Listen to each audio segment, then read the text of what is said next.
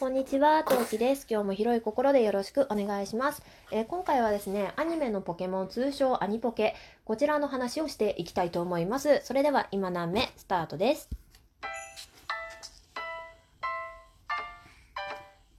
何目この番組は戦闘不能日常系ママトーカーのトウキが日々奮闘しながらお送りいたします。は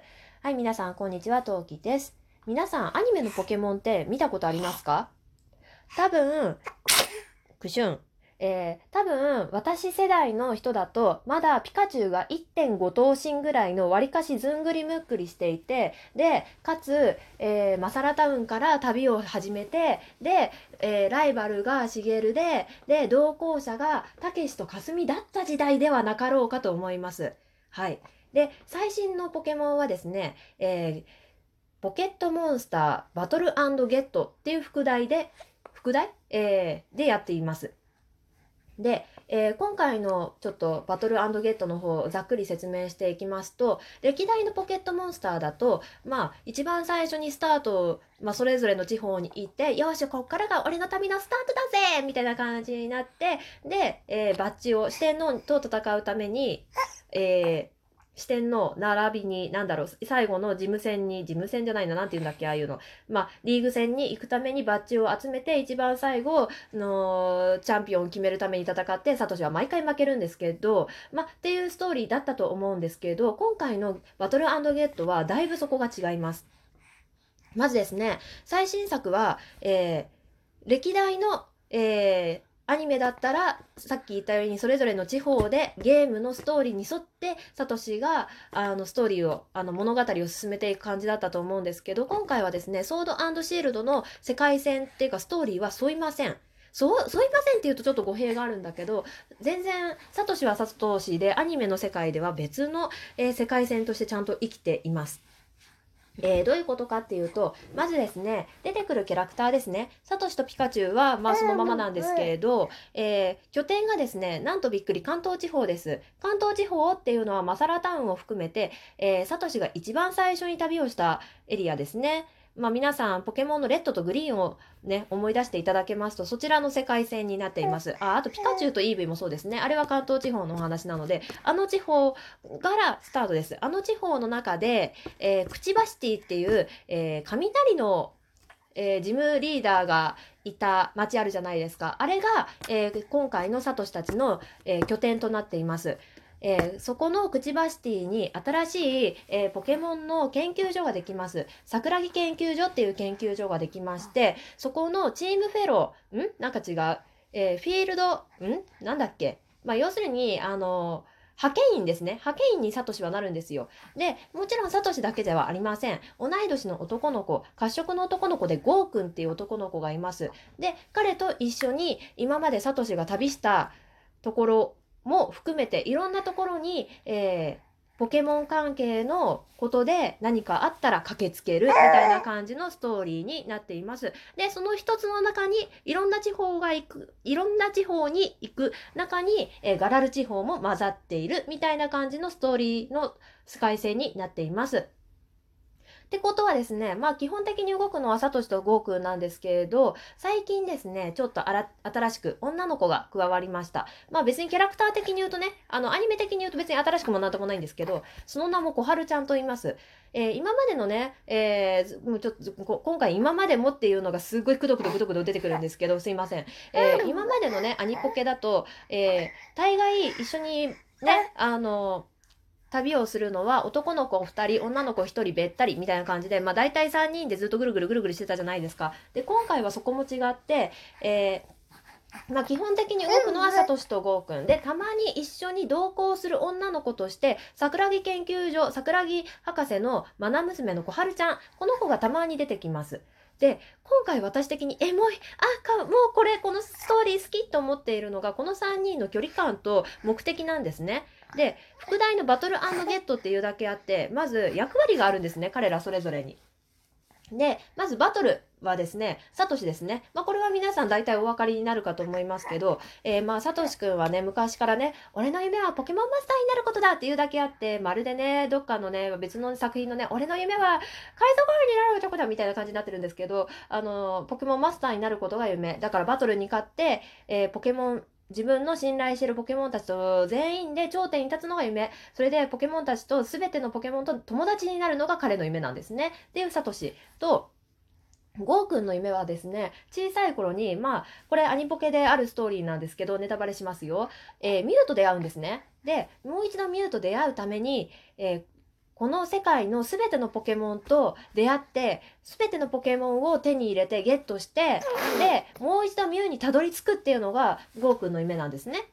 で、そのために、ミュウに恥じないために、俺は生きるみたいな感じなとこはあるんですけど、まあ、そんな感じで全てのポケモンと出会うのが、ゴーくんの夢なわけですね。というわけで、桜木研究所から、こういうポケモンの珍しい現象が起きている、調べてきてくれとか、えー、この伝説のポケモンの、えー、なんか、目撃情報があったから調べてきてくれっていうふうに2人は言われてその地方に行ってみて研究したり調査したりするのが今回のまあベースなベース的な話になっています。でさてさて女の子の小春ちゃん小春ちゃんはですねまず、えー、サトシのように10歳でポケットモンスターのポケモンのそのなんだろうゴーくんやサトシのように自立するっていうタイプの道は選ばず、えーえー、ポケモンスクールっていうか学校に通う方の道を選んでいます。なので学校に通ってるんですね。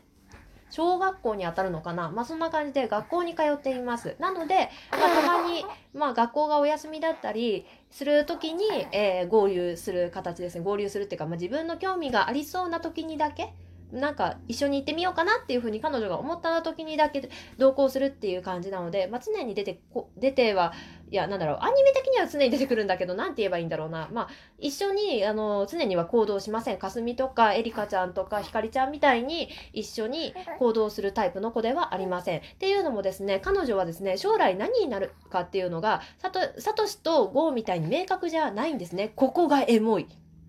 っていうのもなんかあのポケモンの世界見てるとみんなそれぞれ夢があるじゃないですか。明確な夢。サトシはポケモンマスターになること。ゴーはあのコレクターっていうかミュウにもう一度出会うことみたいな感じでみんな明確に夢や目標があるじゃないですか。だけどそうじゃない子だっているはずなんですよあの世界線にだってっていうのが小春ちゃんの立ち位置なんです。で、その小春ちゃんは明確に目標、夢や目標を持ってる身近な同い年の男の子2人を見て、自分は将来何になりたいのかなって、お父さんが研究所の博士ってことはお前もその道継ぐんだろ、いいな、将来楽でさ、みたいな感じで周りから言われたりする回もあったりなんかして、でも自分は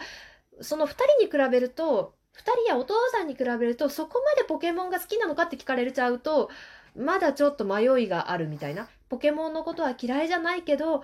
そこまでって言われちゃうと迷いがあるんですね。まあこれ普通だと思うんですよ。普通のね、あの、小学生で将来の夢が迷えるってすごい素敵っていうか大人だなって思っちゃったんだけど。で、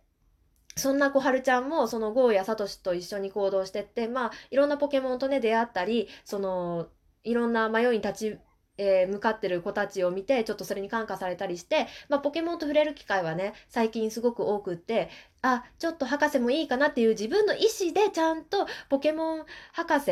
になることを今ちょっとねなんかなんだろう、脳内に芽生えつつあって、そこがいいそこがめちゃめちゃエモいです、私的には。とてもとてもいいです。小春ちゃん頑張ってっていう風にすごく思います。で、オープニングがですね、ワン、ツー、スリーっていう曲なんですけど、これもね、私とってもとっても好きなね、オープニングで、歴代のポケモンのオープニング、エンディングどれも好きなんですけど、ちょっとワン、ツー、スリーに関しては別格でちょっと今好きかもなーっていう風に今ちょっと思いつつあります。っていうのも、今、ワン、ツー、スリーは3パターンあるんですね。1つ目が歌い手さん、まふまふさんと、